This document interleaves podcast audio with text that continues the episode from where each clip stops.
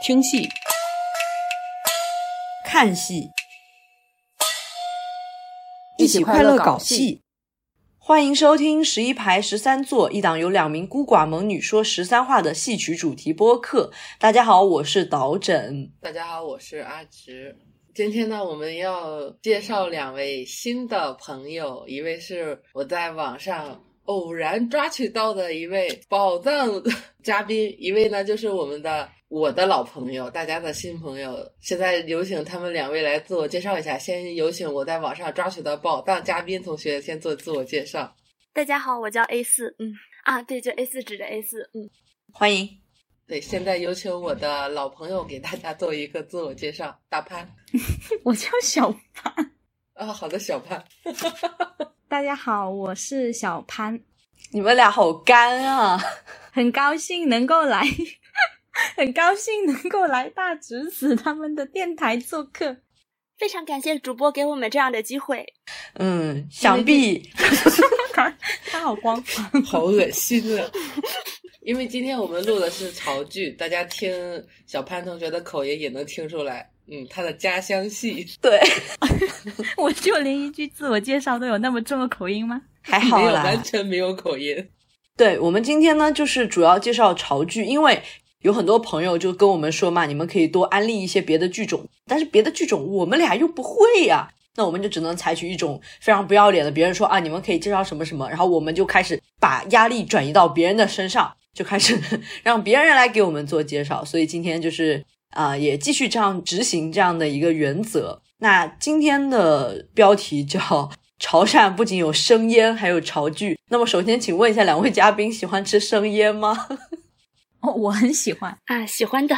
其实我很喜欢吃生腌啊！我每次我每次从深圳回揭阳的时候，我都基本上要去吃一顿生腌。我也想吃，我想吃正宗的那种。我只在泉州吃过那种外卖的。生腌不是还叫做潮汕毒药嘛？啊就那种，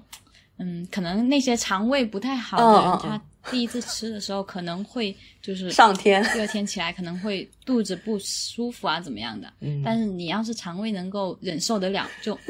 很好吃，真的会上瘾。等一下，这个我们的主题不是生腌，是潮剧。这不说到这里了吗？我们好像略微的有些跑题哈，我们好像，哎，我们这个电台的主题是不是讲戏曲的呀？讲美食的，哦，对对对，果然我们找到了初心。好，那我们继续来聊一聊潮剧。嗯，那你们俩谁来给我们简要介绍一下潮剧是一个什么东西嗯，A 四老师来吧。？A 老师，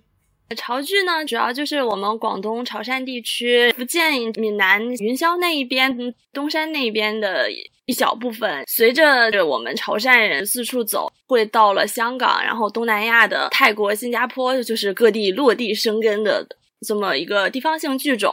本身它的历史还是蛮长的，就目前第一个就是从潮州出土的戏曲剧本，那个手写本是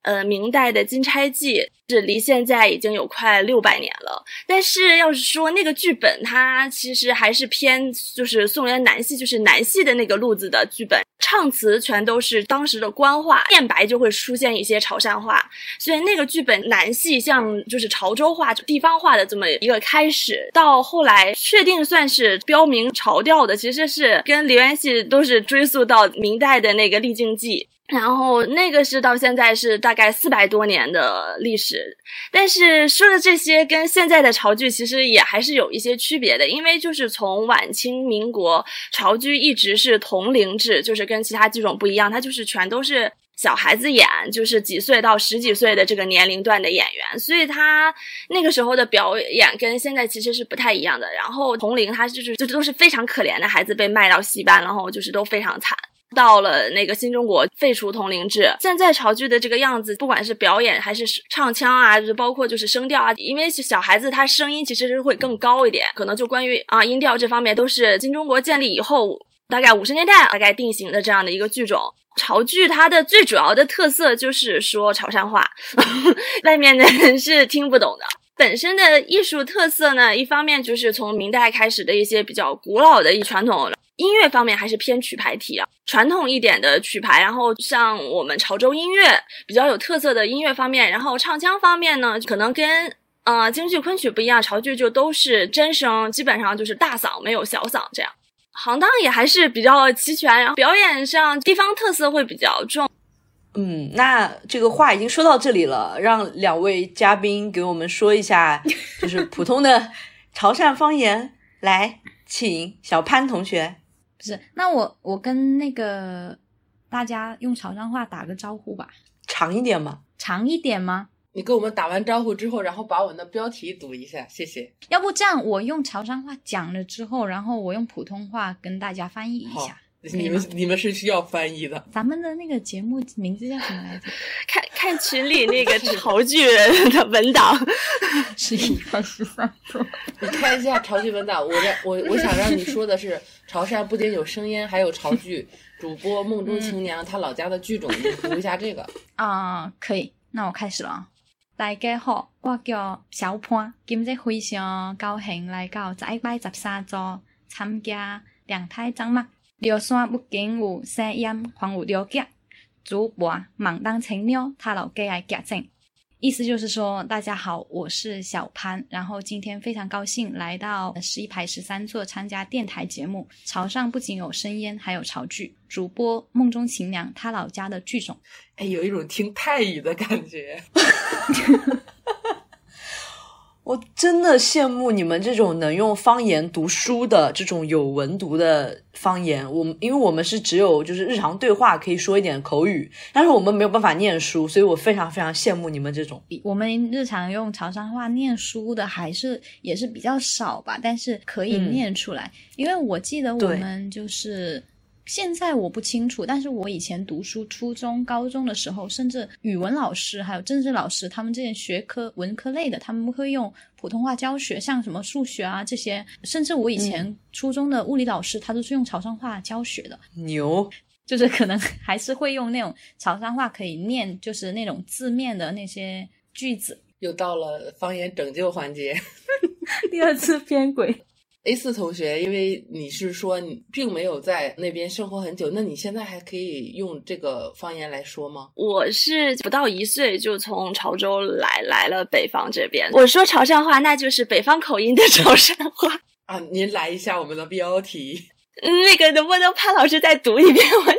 我我那个我我就是不能文读，我只会生活化的那种。行，那你就随便来两句。我是在潘老师隔壁的潮州那边，口音又是不太一样啊。主要原因是我自己本身还有口音。别说唔听无声音，还有叠加，主播啊，忙当青年他老家家家正。嗯，真的不一样，真的不一样，并且真的有一种在听。潮剧的这个念白的感觉，因为他们潮剧念白就是这样，这个念这个这个声音就一下子就让我就感觉回回到了听潮剧的这个感觉。虽然我也没听几个，但我比你多。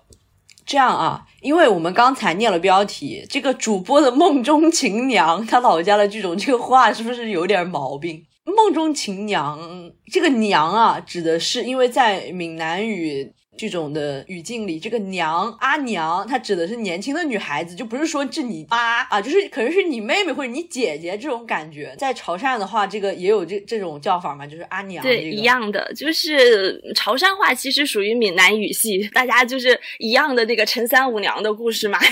对。所以主播的梦中情娘就是黄五娘，就是陈三五娘里面的女主角。嗯，我非常的喜欢她，所以就把她啊放到了我们这个标题上来博眼球，虽然不知道能不能博到。那接下来就继续介绍一下关于潮剧和两位嘉宾，你们是什么时候开始接触到戏曲和潮剧这样的最初的一个结缘？小潘，我记得。我应该是有记忆起，我就喜欢听潮剧，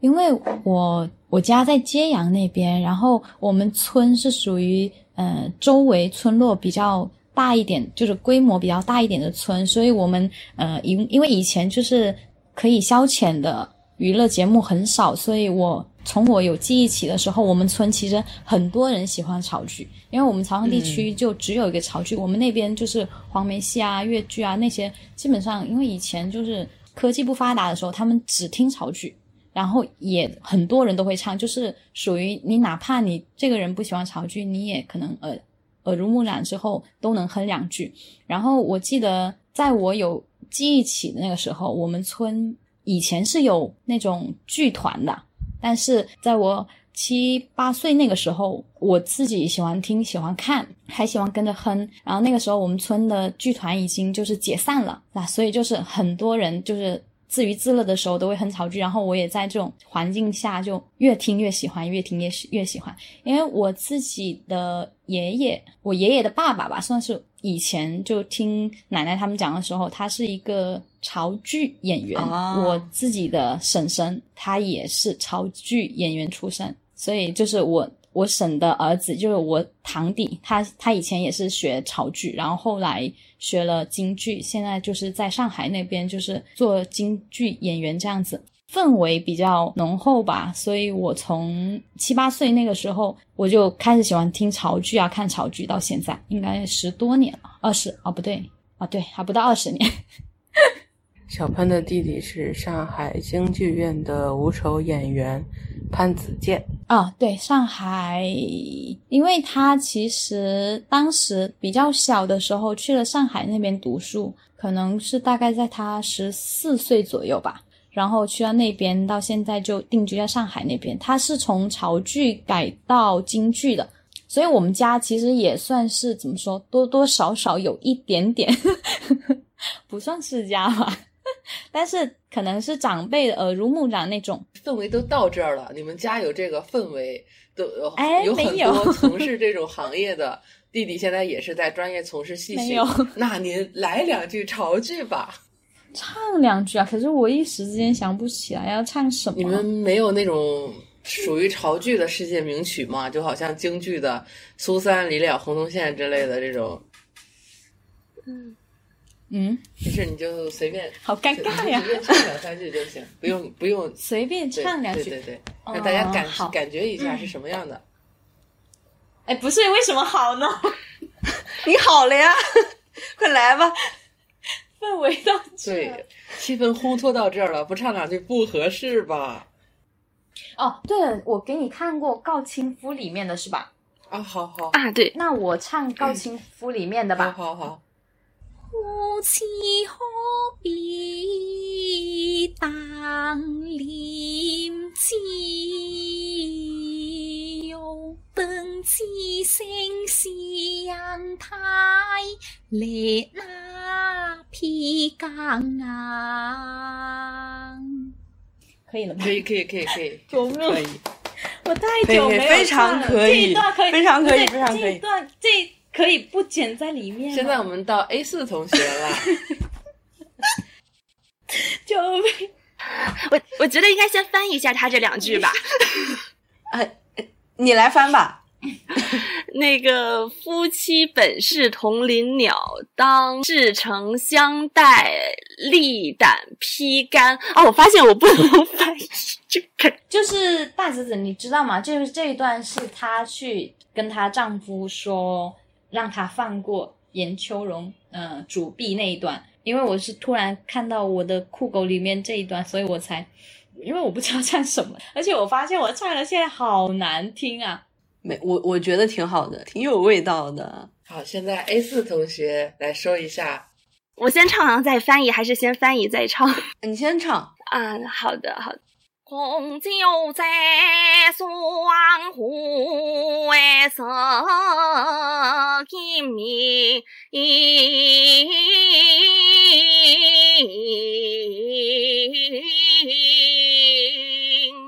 郎红在眉间，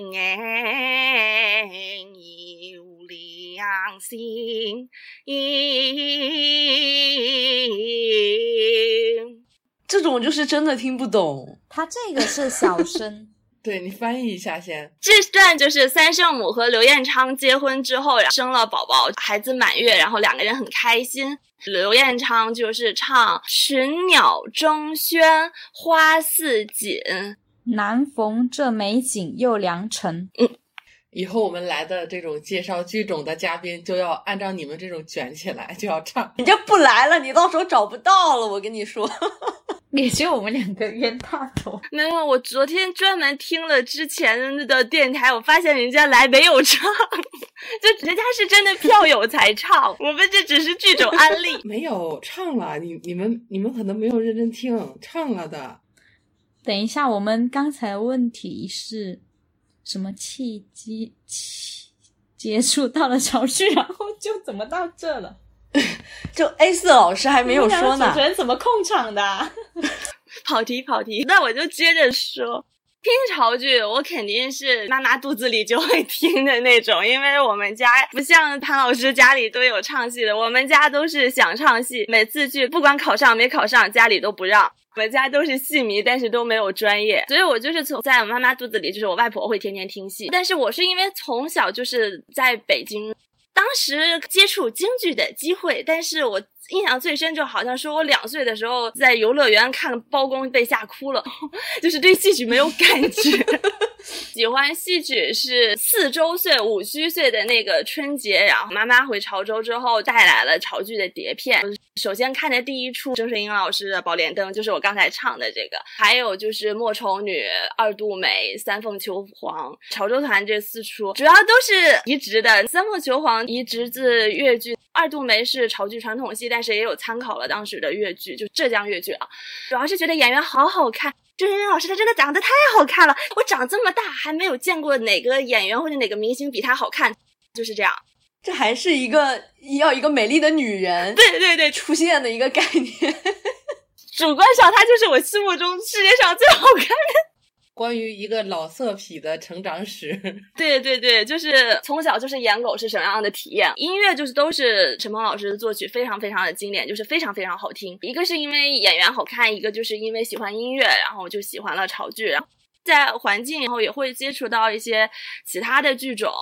比如说在北京这边可能听广播或或者看电视可能会接触到京剧啊或者什么。然后大学像加了就是京剧啊、越剧的社团啊，再往戏曲的这边道路这边走。潮剧对于我来说啊，永远的神。毕竟我还没有遇到哪个其他剧种的演员比我女神好看。嗯，既然我们都已经嗯、这个说说了二三十分钟都没有怎么说到 潮剧的干货，那那那我就请你俩来给我们介绍一下潮剧这个剧种它最大的特色是什么？就是在你们心目中最大的特色，不许说演员好看，最大的特色。先，小潘，哦，好的。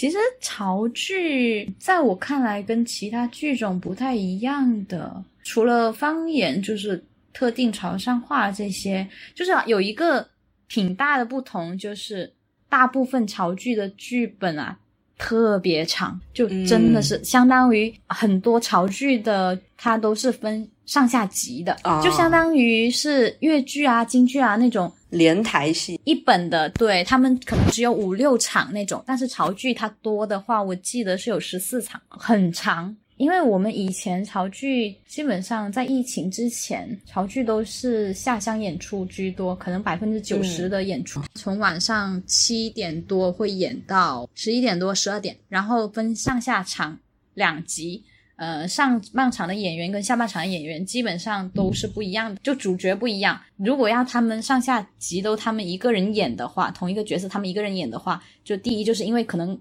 剧本设定的时间跨度比较长，他们可能演不来那种说，比如说我上半场是一个十多岁的少女，下半场可能就三四十岁的那种那种妇人了嘛。嗯，角色的跨度就是需要可能另外一个演员来演。然后呢，也有一个原因就是体力，嗯体力可能真的吃不消。你你想一下，从七点多晚上，然后夏天的时候，你戏装里面又要穿很多层，又是在下乡演，没有空调啊，不是说封闭的，它就是露天，就是舞舞台戏台子那种，很热，就体力也是跟不上。所以就是我们这边的特色就是，嗯，跟其他剧种不太一样的，就是它的剧本特别长，然后下，呃，一晚上演上下集，演几个小时是，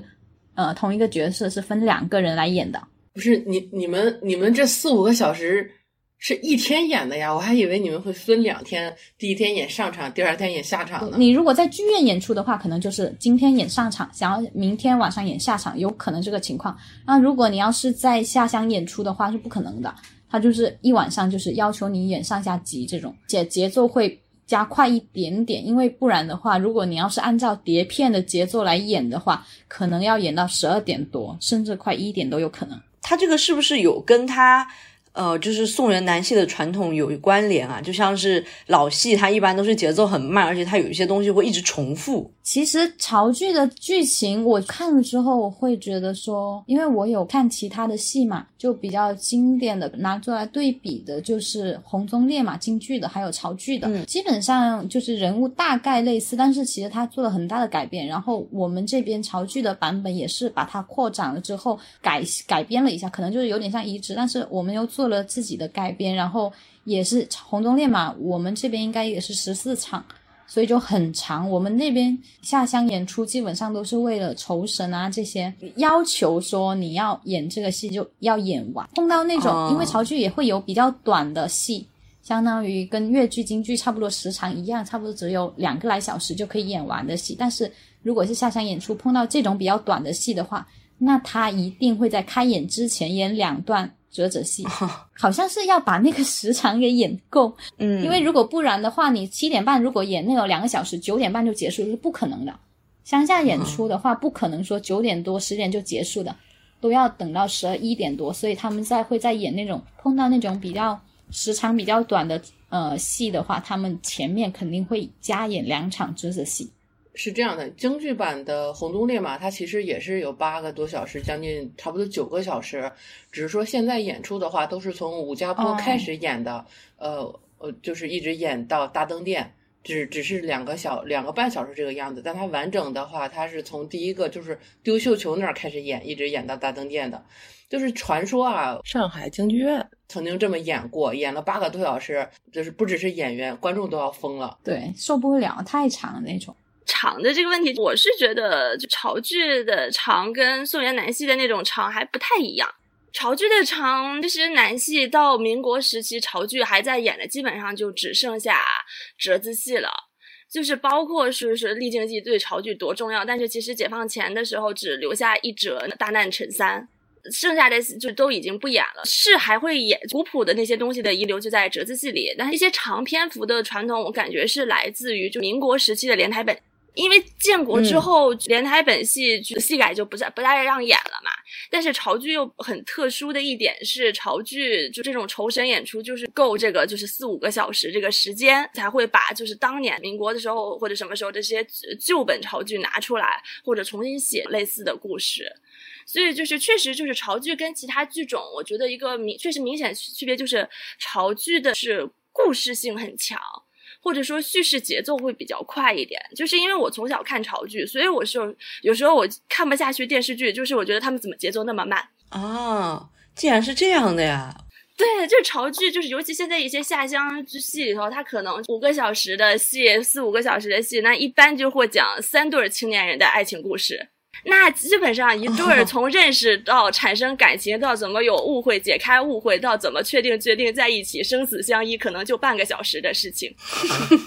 喜欢故事性强一点的，就是看潮剧还蛮好的，因为它确实就是这种叙事节奏还是蛮快一点的，尤其是那种这种四五个小时的，虽然它长，但是它故事也多。当然，潮剧本身抒情的一面也很好，因为潮剧的音乐真的非常好听，潮剧的音乐是真的很传统。就很有就是历史文化积淀，然后也是就是在当地的就是音乐氛围下能能有现在这个程度。我再说一个我个人比较喜欢潮剧的点吧，不说颜值，真是我就是很喜欢就是潮剧的女性人物。我不知道为什么，我就感觉就是因为我是就是全国各地剧种都看，但是我感觉潮剧里头就是女性才能非常强的这种故事。这个我也思考一些原因。到了那个安利的 剧目环节了吗？没事儿，你就接下去说。比如说，我像我最想安利的潮剧一般电影《刘明珠》，六十年代的电影，但是现在也大家也有修复什么的。主要是它，我我安利潮剧主要原因是它的念白有字幕啊。嗯嗯嗯哼。然后它就是就是这种故事，就是讲一个女主她父亲就是被奸臣所害。一个人进京就是要伸冤，然后要救国家，就是这样。会有肯定是会要跟那个正直的官员有有合作，但是他就是自己会献出很重要的力量，做很多重要的事情，就是或者说就是全剧控场的，就是会是女主在控场，然后很多的下乡戏也是这样，就是比如说就是我非常喜欢的我们潮剧的呃下乡戏，比如说五子挂帅。啊，他是讲就是五个儿子怎么忠良之后，怎么就是得到五个女性的救助，就是大概就是五对爱情啊，呃，五个儿媳妇的身份是分，第一个是监国的公主，国家大大事她要就是把控整个国家啊的这么一个公主，她也有爱情，但是她真的是心怀天下，就是全剧权力最大的人物啊，是这个公主。第二个就是一个女债主啊，就是全剧武力值的巅峰。最后她是那个打仗，她是先锋，然后她也是就是父亲被奸臣所害，然后她怎么流落江湖啊这样的。然后还有就是比较常见的，就是可能其他剧种会有的，就是奸臣家的女儿，呃，反戈的那种。然后还有就是那种就是店家的那种，就是老百姓最淳朴善良的，就是中国老百姓的那种那种女。那种阿庆嫂，对，就是反反正就是就是各种的。我觉得潮剧的女性形象，我在其他剧种里又很难见到，就是往往不是靠女性独立的力量，一般就是总是要给她编一个男主来帮她或者什么，或者说就算是女性啊，就反反过来救落难书生，最后总是要变成哎，最后女性又陷入了什么危机，然后那个男的又返回来那。够就中状元之后还来救他，这样子就是红鬃烈马那样的的的的的这种典型了。一定要武家坡一定要强强很强调，就是走武家坡就是一个他们关系的颠倒嘛。从可能从之前王宝钏一直是在救薛平贵，从花园赠金开始，等到武家坡就变成了王宝钏，你已经十八年了，你已经啥都没有了。然后你看你这样被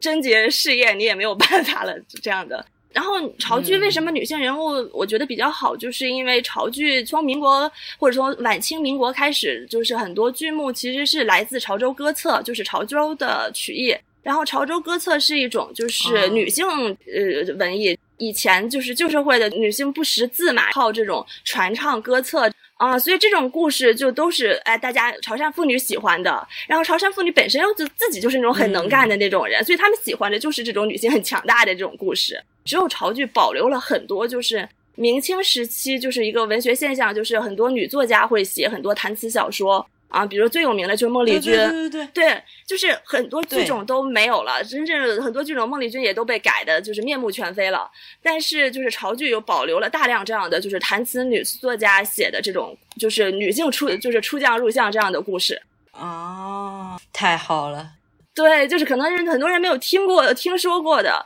比如说孟丽君，她的那个后传，可能大家还会就是可个别剧种还会有，但潮剧的是非常长，非常接近原著叙事。然后包括之前孟丽君那个故事里那个皇甫少华，他其实是这本书其实就是陈端生写的一个同人小说嘛。然后就是皇甫少华的前世谢玉辉的故事，潮剧里也还是有的。包括谢玉辉的那个原著是玉川园，玉川园其实也借鉴了一个叫做环龙镜的一一个小说，呃，谈词小说，都是女作家写的。呃，这个故事潮剧里也是有的，叫那个真假韩廷美，就都是讲都是女性会干成很多大事情的这种故事，就是潮剧里会很多这样的故事。所以，嗯，目前潮剧还是就是我看各种女性是就是或者说女性为主人公的这种文艺作品里头，我觉得潮剧确实是我最喜欢的，就是包括所有的影视剧相比啊，我觉得还是没有超过潮剧的。哇，两位朋友介绍的这个非常的就是相互补充，我听的非常的开眼，因为这种方面非常的齐全。嗯，那我自己是对梨园戏比较了解，梨园戏就是相当于和他是一个亲戚关系嘛。那梨园戏它是它的行当是包括有呃，不仅是生旦净丑，它还有外和贴行当的方面。嗯，潮剧有什么自己的特点呢？潮剧现在来说，生旦净末丑其实都比较齐全吧。然后每个行当它其实都有自己的，就是本宫戏这种，可能就是丑行跟花旦的表演会比较丰富一些吧。就是生旦丑，其实就是对潮剧来说就最具地方的特色吧。而且还有一个就是潮剧这边的老丑戏啊，就我们这边。我不知道其他剧中有没有可能，我有，但是我没有看到，就是那个柴房会，哦，我有看过，就是李老三跟那个莫二娘的，就是演莫二娘，她是被迫沦为风尘女子，然后遇到了一个富商，两个人就是相当于两情相悦，然后她从良之后，但是那个那个男的他又觉得说，就自己就是带回一个烟花女子回家，就是对家里没法交代，然后名声也不好啊，怎么样，就也影响自己啊，然后就在中途把它卖给了另外一个富商。哦，我好像讲串了，不好意思，就是就是他 他也是差不多，但是也是那个富商，他就是趁他生病的时候，然后就对他不管不顾。好像是卷了他的钱跑了。默娘她就把自己吊死在那个当时的那个旅店的柴房里，然后后来这个李老三他是属于一个老丑的那个行当嘛，他来投诉，但是当时店小二跟他说已经没有房间了，所以就安排他到那个柴房里面。他其实店小二有跟他说里面可能闹鬼，然后他他不相信，他说不怕嘛，然后他就住进去里面，然后后来就是在三更半夜的时候，默娘。白天我不可能是鬼，白天不不出现，然后晚上的时候他出现的时候，这个李老三他就是在这场采访会里面，他有一段是那个溜梯功，哦，我有看过。这这个溜梯功是潮剧特有的，哦，我也看到了。潮剧老丑特有的溜梯功，对那一段就是我，反正我看的时候，我可能是看方展荣老师那个版本，然后我觉得嗯开始我看的时候，我觉得好精彩啊，就是一条梯子，然后倚在墙上那种，然后他就在梯子上面，因为他要展示窜来他窜去女女鬼的那种惊恐啊，就各种四处逃窜，然后。在梯子上面展示他的基本功，溜我们叫溜梯功，然后那一段特别精彩。就这一个应该就是潮剧里面才有，可能其他剧种它会有其他的基本功展示，就融入创新，然后可能基本功也很好看。但是这个溜梯功好像确实是潮剧特有的，其实还是挺齐全的。但是我可能本人喜欢的就是生旦那些，可能会了解多一点。我弟他以前在学潮剧的时候，他就是学这个丑。哦，怪不得功夫好嘛。他现在学的京剧其实也是学武丑这种，就是虽然戏曲就是的呃生旦净丑他们都很辛苦都很难，但我真的是觉得丑角他们要学的东西要练的东西会更多更更累，所以就是之前像徐梦柯他自己也说他想学京剧，家里不同意，后面他执意要学，父母就说那你只可以去学丑角，就是希望就是他父母希望他知难而退嘛。所以就是丑角，我真的是觉得在戏曲里面是最难的一个类别。对，因为丑角的时候，他有的时候就是角色需要的时候，他是嗯、呃，可能是蹲着演、半蹲着演，或者是很多动作都是需要展示你很表现出你很灵活啊这种。对，所以就他可能会有一些动作是丑角他特色，就是你这个角色才会的。像小生，我可能就很周正、文质彬彬的这种啊，对吧？文生，然后武生的话，可能丑角他对你基本功还更高，我感觉。丑角对综合实力的要求是很高的。他有的时候他要蹲着或者是半蹲的那种，然后还要表演又要唱，我觉得这个好累。看他们在表演的时候，确实是觉得这个这个角色这个丑角他真的很厉害。好，那 A 老师有什么要补充的吗？呃，潮剧就是行当没有像梨园戏那样就保留着很多古老的行当，然后像就是专门的说什么末行、外行、贴行这些，就是潮剧里现在已经都没有这样的划分了。一个主要原因也是因为就是当时的同龄制，同龄制就是可能小孩子演就是三小戏就比较好，就小生、小旦、小丑的比较容易，然后。一些可能像什么老、啊老生、老丑，然后花脸这种，可能武生这种，可能就需要交给就是成年演员，因为小孩不一定都能演。然后这样的话，导致就是这些行当就相对来说就在潮剧就变成了一个相对没有那么重要的。嗯但是潮剧就是丑行还是一直保留着，就是很有特色。就潮剧的丑行就是十个细分行当。就是不像可能别的剧种可能分个文武丑就可以啊潮剧是有分就是各种啊什么官袍丑、象山丑啊什么球头丑、吕衣丑，就是不同的就是都会有一些自己的表演和绝活儿，所以其实可以看一看潮剧的一些丑行的戏，就是像像刚才说了，就是方展荣老师的茶方会就是很很经典，然后像比较著名的折子戏，像嗯闹差是象山丑的那种，演那个纨绔子弟的那种的。生行旦行就是可能会有个别比较有特色的，比如说就是因为潮剧丑行发达，就是潮剧以前生行可能就是会分为正生和花生，花生就是不是吃的那个花生，那个我们叫地豆，花生。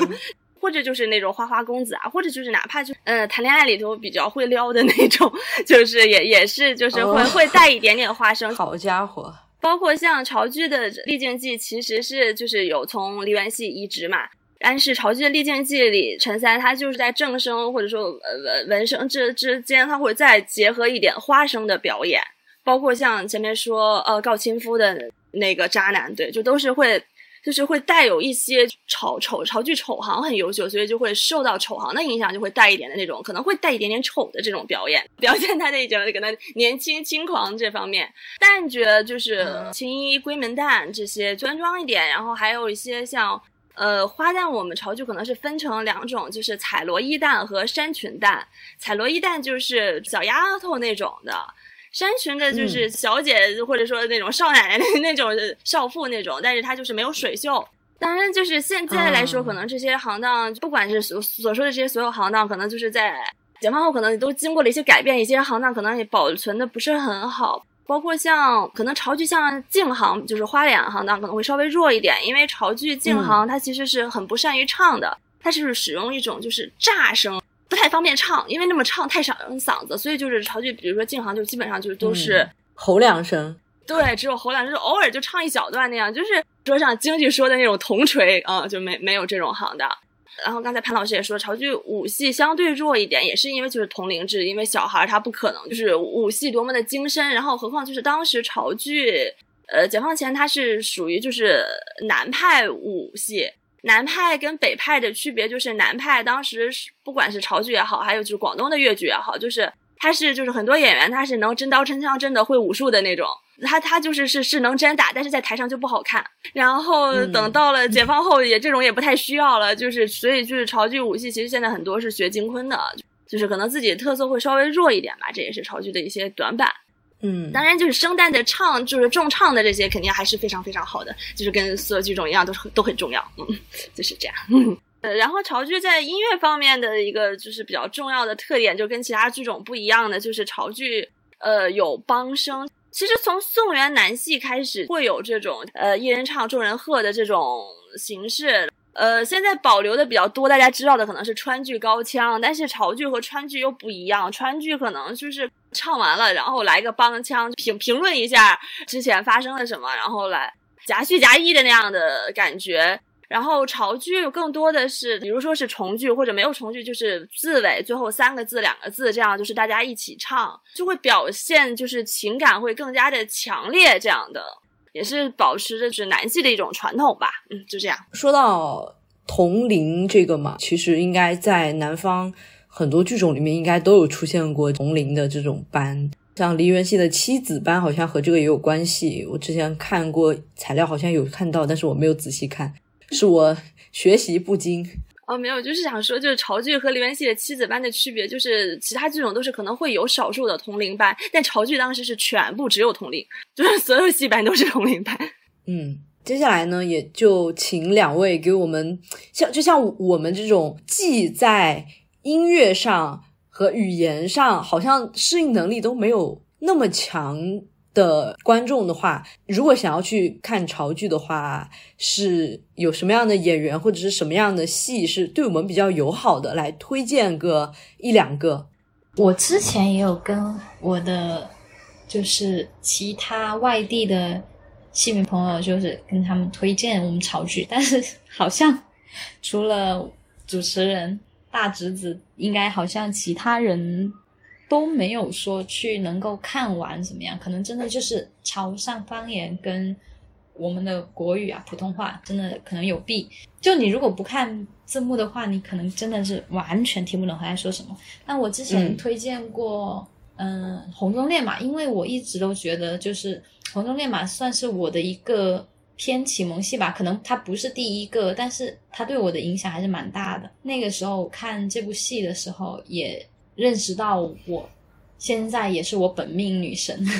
吴一鸣老师，也是看了这部《红中烈马》，他演的是下集的王宝钏。哪怕他没有在里面演的时候，我看这部戏的作词、作曲什么的，我我都很喜欢，因为它里面的曲很多都是很好听的段子那种，就是有有选段，所以就是我之前跟朋友推荐过《红中烈马》这部戏，因为也觉得跟京剧的很不一样吧，就是里面改编之后，我觉得了解一下潮剧，我觉得那部戏还挺好的。还有一部就是。高清夫、呃，刘明珠这些都算是老剧本。我其实很推荐大家去看张长城老师《闹开封》电影版的，很值得去看一下。嗯，好。以前的老艺术家他们在表演的时候，那个身段啊，还有唱腔啊，就能够看得出老艺术家他们的功底。这一段折纸戏也是很精彩的，就相当于就是在公堂上面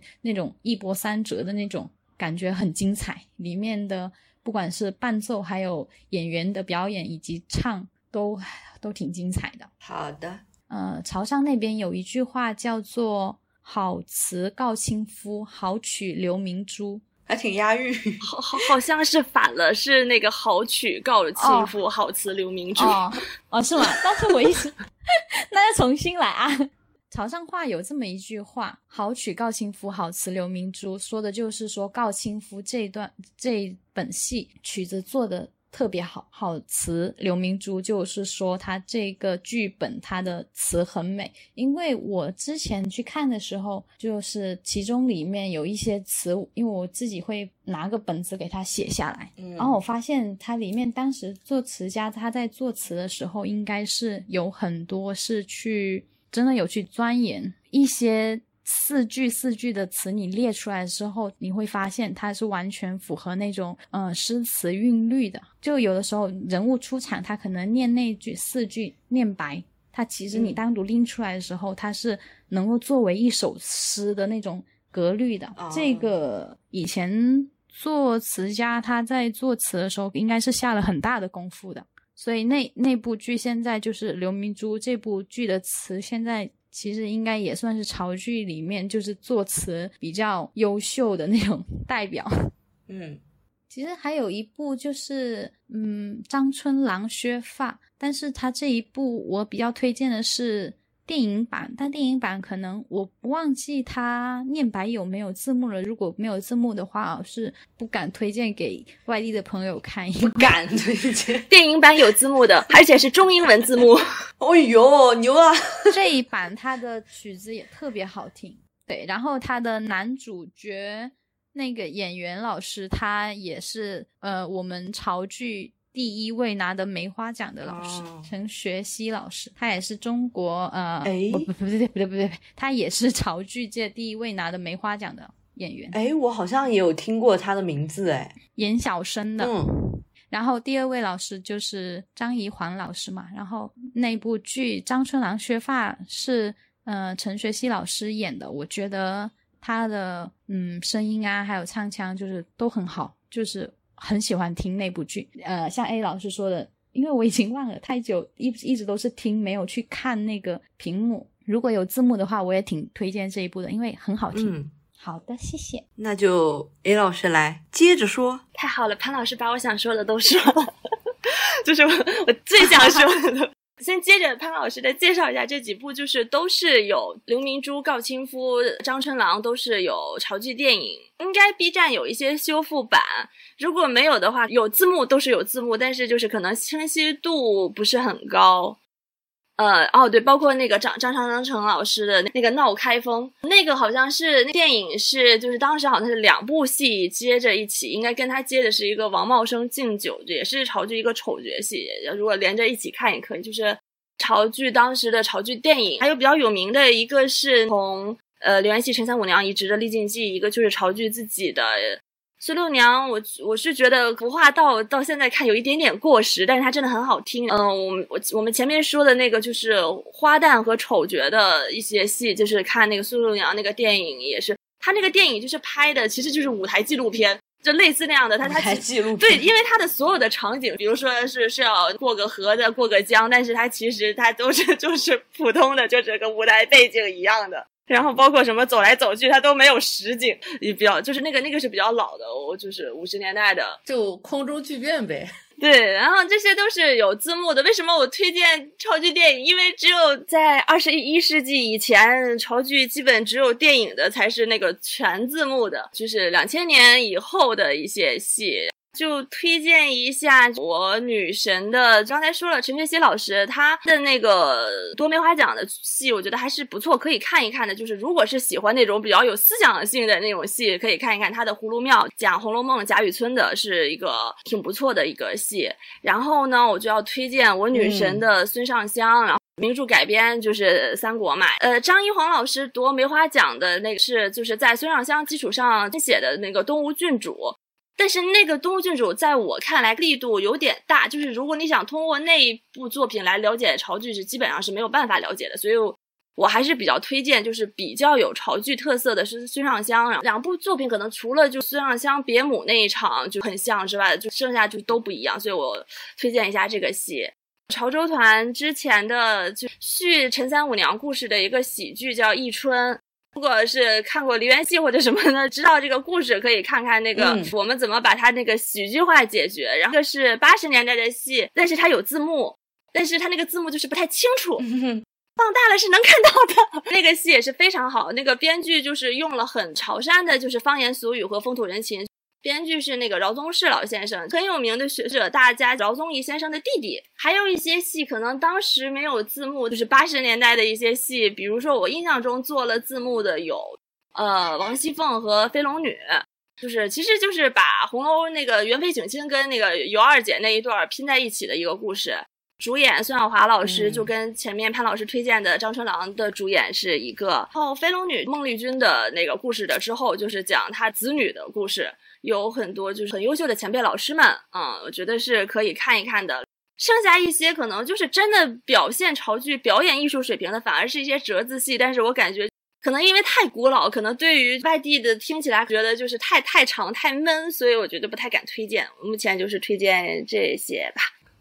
嗯，我刚才突然发现，虽然我没有看很多的潮剧，完整的也没看过，但是全 B 站最早的一个陈学希老师的《葫芦庙》是我传的哇哦！哦。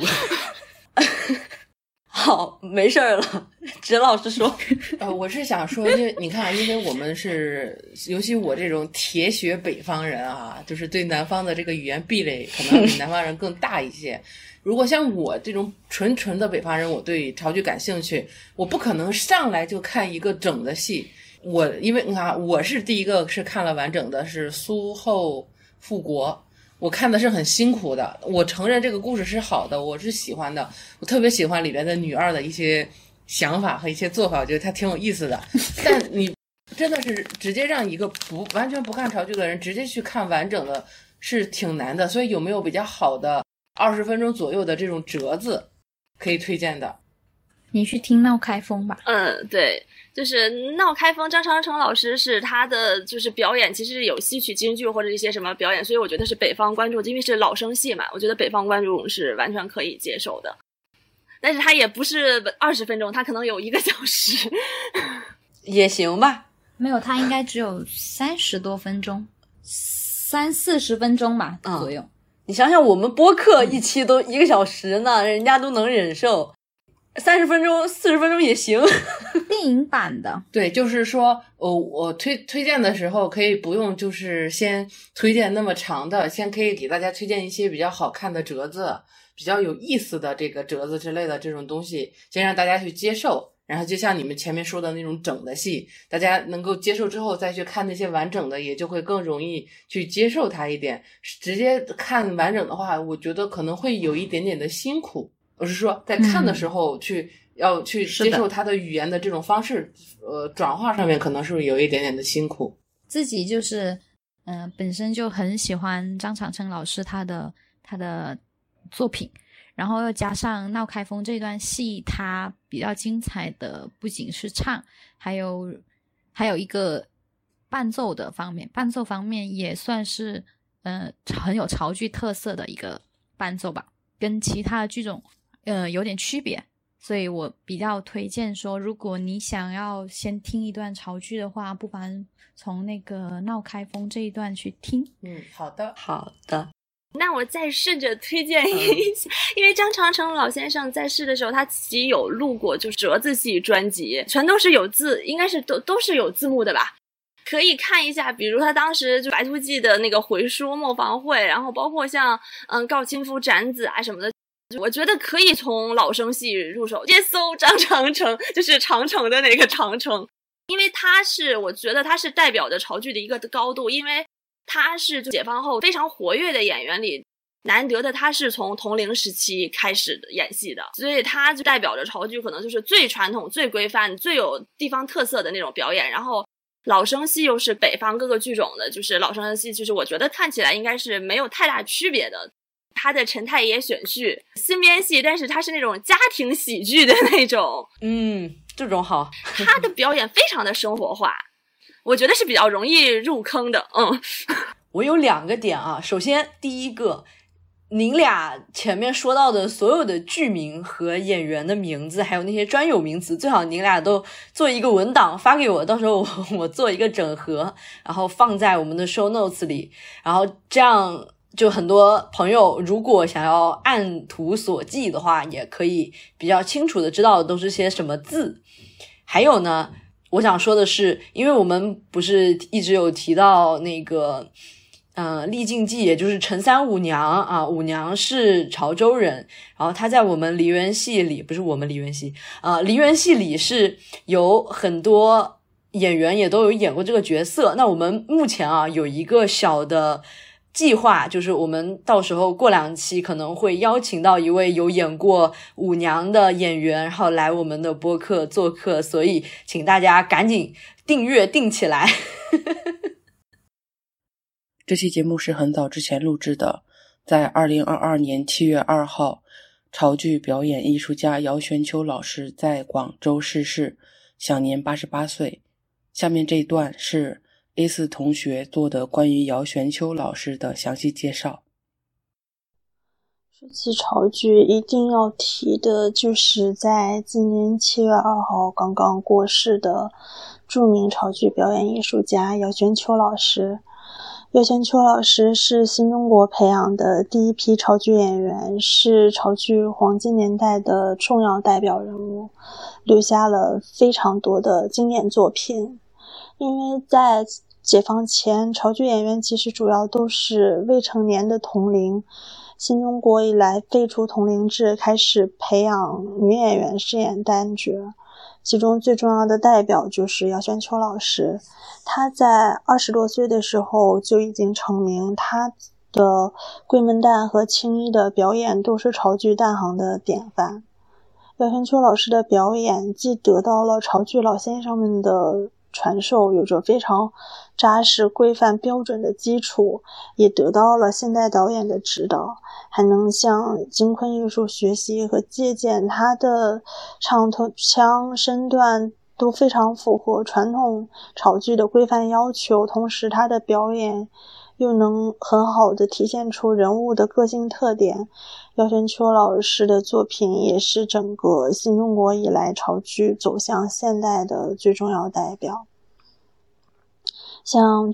最有名的两部潮剧电影，一九五九年的《苏六娘》和一九六一年的《丽晶记》，就是《陈三五娘》，嗯，也是今天的电台标题所提到的。这两部作品都是改编自明代的潮剧作品。都是很典型的潮剧才子佳人戏。姚玄秋老师扮演的苏六娘，还有丽静记的黄五娘，都是潮剧桂门旦表演的典范，非常具有古典美。这两部电影在潮汕、香港和东南亚都很有影响力。姚玄秋老师青衣行当的作品也非常非常优秀，最值得一提的就是他的《扫窗会》，来自明代阴阳腔传奇《珍珠记》，其中他扮演的王金珍扫窗时候的一些动作身段，包括他在全剧中的曲牌唱腔都非常经典，是传统潮剧非常具有代表性的典范之作。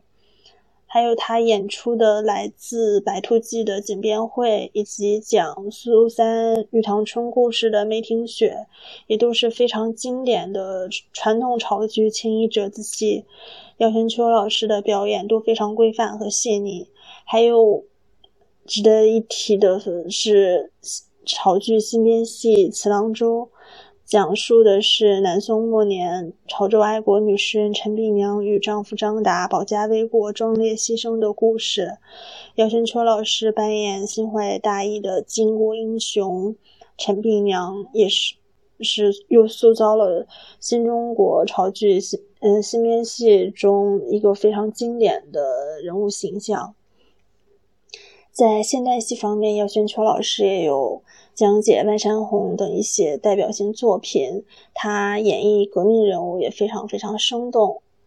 可以说，姚轩秋老师将他的一生都奉献给了潮剧艺术。他在退休后也一直积极参与潮剧的传承工作，一直到他去世前几天，他还在为潮剧而奔波辛苦。